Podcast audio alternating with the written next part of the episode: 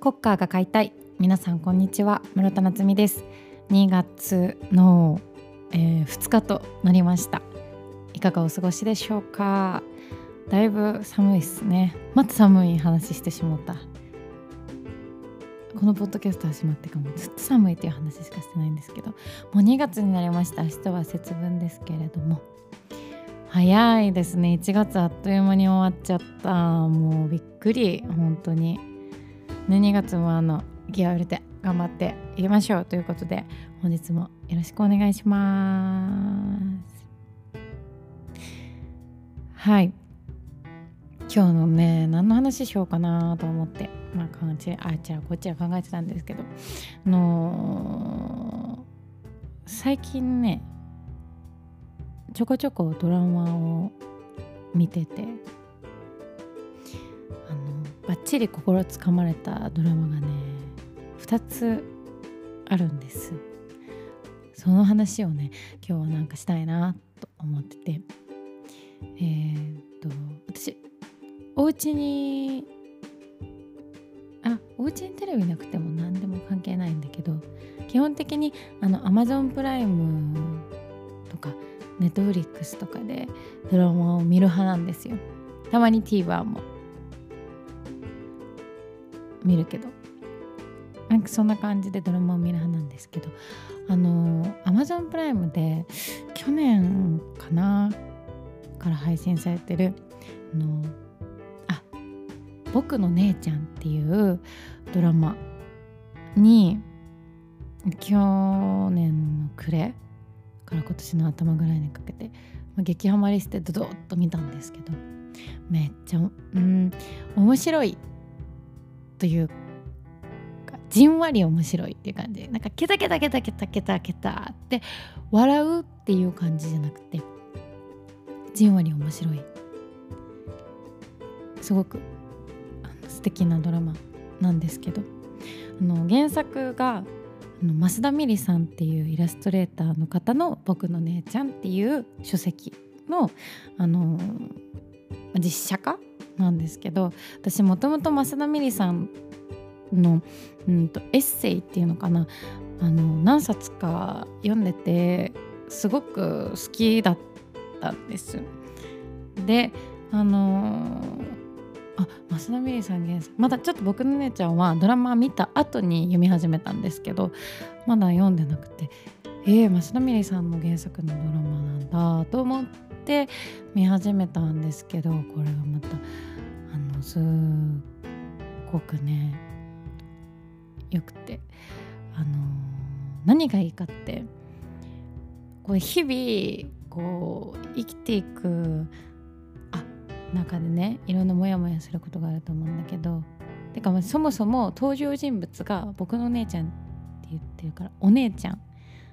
黒木華さんが演じてお姉ちゃんとなんかバリバリ働く声大きいお姉っていう感じのお姉ちゃんとあとは、えー、杉野さん下の名前がちょっと。俳優さんがえっ、と杉野何さんだっけ？杉野杉野杉野。なんて読むんだろう？って言ったので。陽介って読むんだ。学び杉野陽介さん。杉野陽介さんが、えーと弟新卒で入社したぐらいの年齢の弟を演じてる2人の兄弟が、まあ、会話とかこの暮らしをメインにドラマがまあ進んでいくんですけどあのお姉ちゃんがすごいこうキレッキレでなんかこう毎日の中でそのあの人の言動にちょっとモヤモヤするとかあのうんモヤモヤするとかなんかそういった部分を言葉にしてくれるというかなんか例えば合コン 合コンの話とか飲みの席であのの話とかね。いや喋らんけど喋らんのんかって感じだけど。なんかそう言葉にしてくださってるっていうのとあとはねあーわかるわ。あるあるっていうのも結構多くて。あのダイエット本とかを買うけど結局何もしてないじゃん。みたいな。のことを弟に言われた時にお姉ちゃんがこれを読んだことによって私はいつでもこのダイエットができるんだっていう安心を与えてくれるからこれは一種の癒し本なんだよみたいなね返しをするんですよ。なんかねまあ癒し本だとは思ってなかったけどまあなんか一回読んで安心しちゃう本ってありますよね。なんかの説明本とかそれこそダイエットの本とか。あああるあると思いながら 見るんです。あのねぜひ見てほしいです。あと劇中の音楽がすごくレトロって言ったらいいのかな。ちょっと昭和チックな感じですごく素敵だなと思っていたんですけれどそのドラマのじゃあ音楽って誰がどんな方が作ったんだろうって調べたらちょうどそのこの「僕のお姉ちゃん」っていうドラマを制作するにあたって音楽を作るにあたってあのどういう風なこう過程を踏んで、えーと、いろんな挿入歌とかを作っていったかみたいなネットの記事があってこうそれを読んでたらあのー、まあ、ちょっとその昭和レトロな感じっていうオーダーをしてらっしゃったんですけど昭和レトロの象徴象徴というかイメージっていうのがこれね Amazon プライムでも配信されてるんですが。あ。まだ私はこの方の映画を見てはないんですけど小津安二郎さんっていう映画監督さんの映画に出てくるような音楽イメージしてっていうお話をその記事の中でしてらっしゃって。でその映画自体はまだ見れてないんですけどあの Apple Music にねその小津さんの映画のサウンドトラック集があったんですよ。聞いたら本当に確かにああここから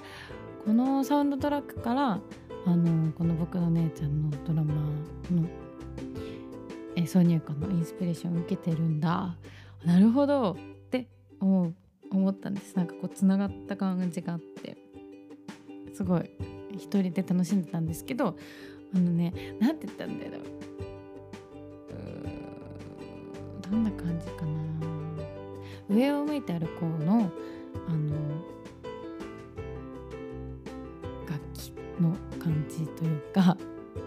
ああいうこうちょっとあのあの頃の日本っていう感じのテイストの音楽なんですけどその挿入挿入何て言ったらいいんだろう。劇中の曲もうすごくめちゃめちゃよくてこのドラマすごくハマりました。もうその後ねしっかりもう本も読んで本はね3冊出てるんですよこの「僕の姉ちゃん」ってシリーズ。1巻目2巻目読んでて1巻目はもうね今年に入って読み始めたのにすでに2勝しているという。ハマりっぷりなんですけど。是非あの僕の姉ちゃん見てほしいなって思いますみんなに。ハッピーハッピーっていうかなんかあいいやなんか毎日うんいいやみたいななんか許される気がする。なんだろう。ちょっと頑張ろうって思えるんですよね。そういうドラマです。あとねね2本ハマったんだよとか言って1本あたりに結構喋っちゃった。あの もう一つはあの失恋飯っていうこれも Amazon プライムで配信される型のドラマでなんかの今年何月かは知らんけどテレ東で放送されるらしい。僕の姉ちゃんもね同じスタイルなんですけど今年テレ東で放送されるらしいです。あの失恋飯っていうねドラマがあって広瀬アリスさんが主演のドラマでこう失恋をした時に食べるご飯 ちょっと待ってよえっ、ー、とその広瀬アリスさんがあのこれもまあ、ね、イラストレーターの役なんですよ。で「失恋飯」っていうテーマの、あのー、漫画を、まあ、なんかフリーペーパーみたいなのに書いてて前は前前は前は、えー、そのある失恋といろんな失、まあ、いろんな失恋が登場するんですけど一つの失恋とその失恋を語りながら食べるすごい美味しいご飯が登場するっていうドラマなんですけどあのこちらもとても楽しくて楽しくってこれはこのドラマはあの「私を食い止めて」っていう能年玲奈さんが出てたあの映画の監督さんが監督をしてらっしゃるドラマなんですけどあのそういうその手法をとっていらっしゃる方って私が知らないだけで他にもいらっしゃるかもしれないんですけどあの私を食い止めての時もそうだったんですけど食べ物が登場するシーンがあるじゃないですか。まあ、この特に失恋飯なんて飯と密接に関わったドラマなんで食べ物が登場するシーンで例えばこうカニクリームコロッケの回があったんですけどカニクリームコロッケドーンって映像が映る時にあの揚げたての音が BGM としてつくんですよ。あのもうすでに上がった状態のものですよ上が上げてる様を映してるんじゃなくてすでに出来上がりましたのような状態を映しつつこうなんかこう油から取った時のようなこう音というかまあ聞こえるか揚げたてだったら。それをそのね音をねカーって言ってくれ大きい音でね聞かせてくれるんですけど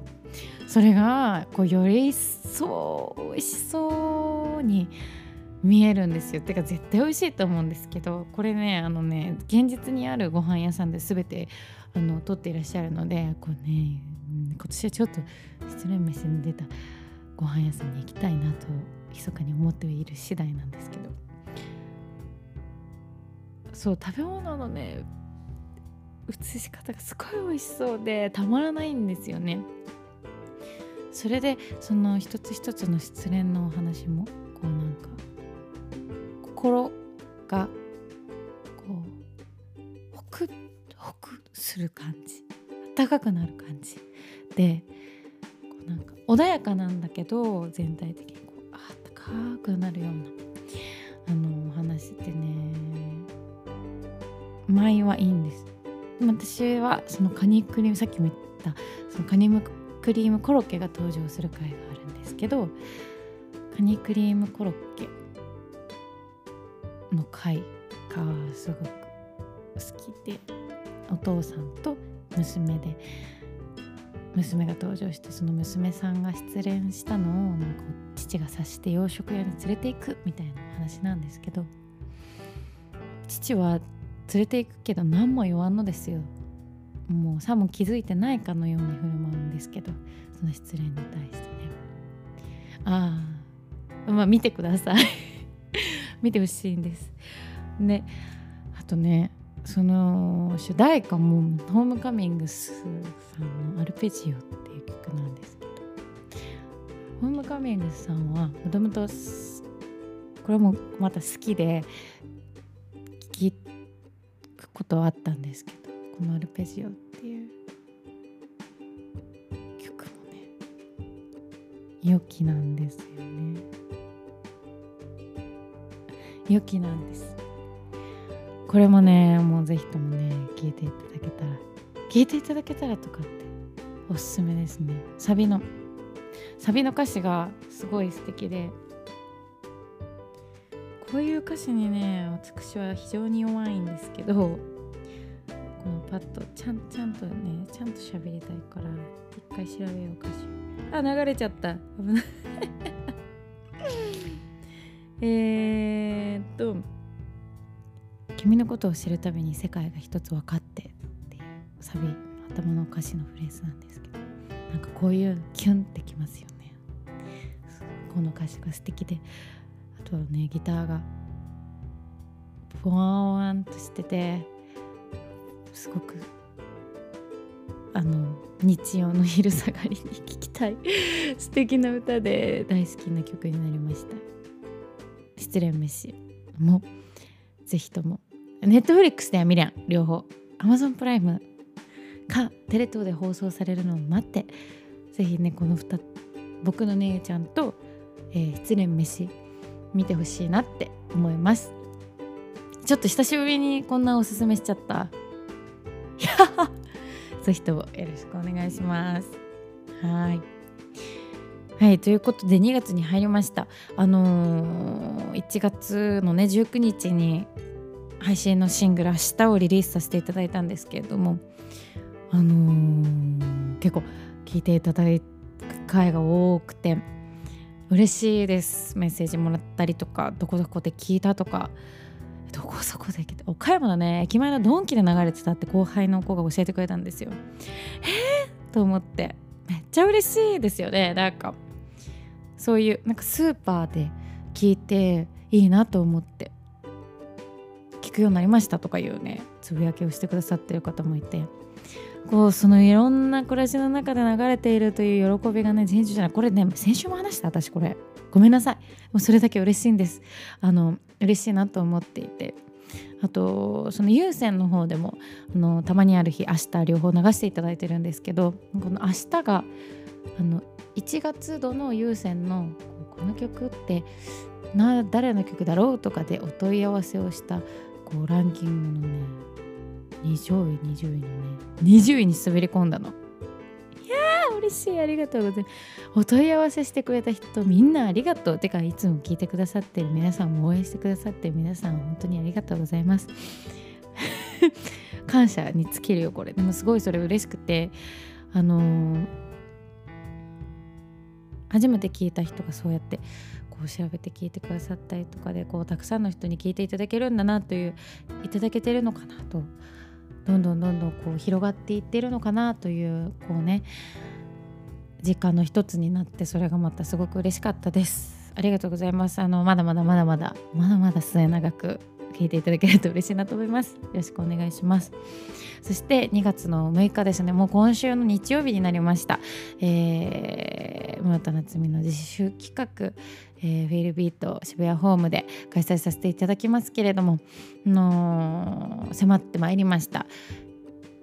この当日は一寸先山バンドさんとアンニューホリデンさんとスリーマンでございます。そしてこの自式学配信予定なかったんですけれども、えー、なんと配信が決定いたしました。ありがとうございます。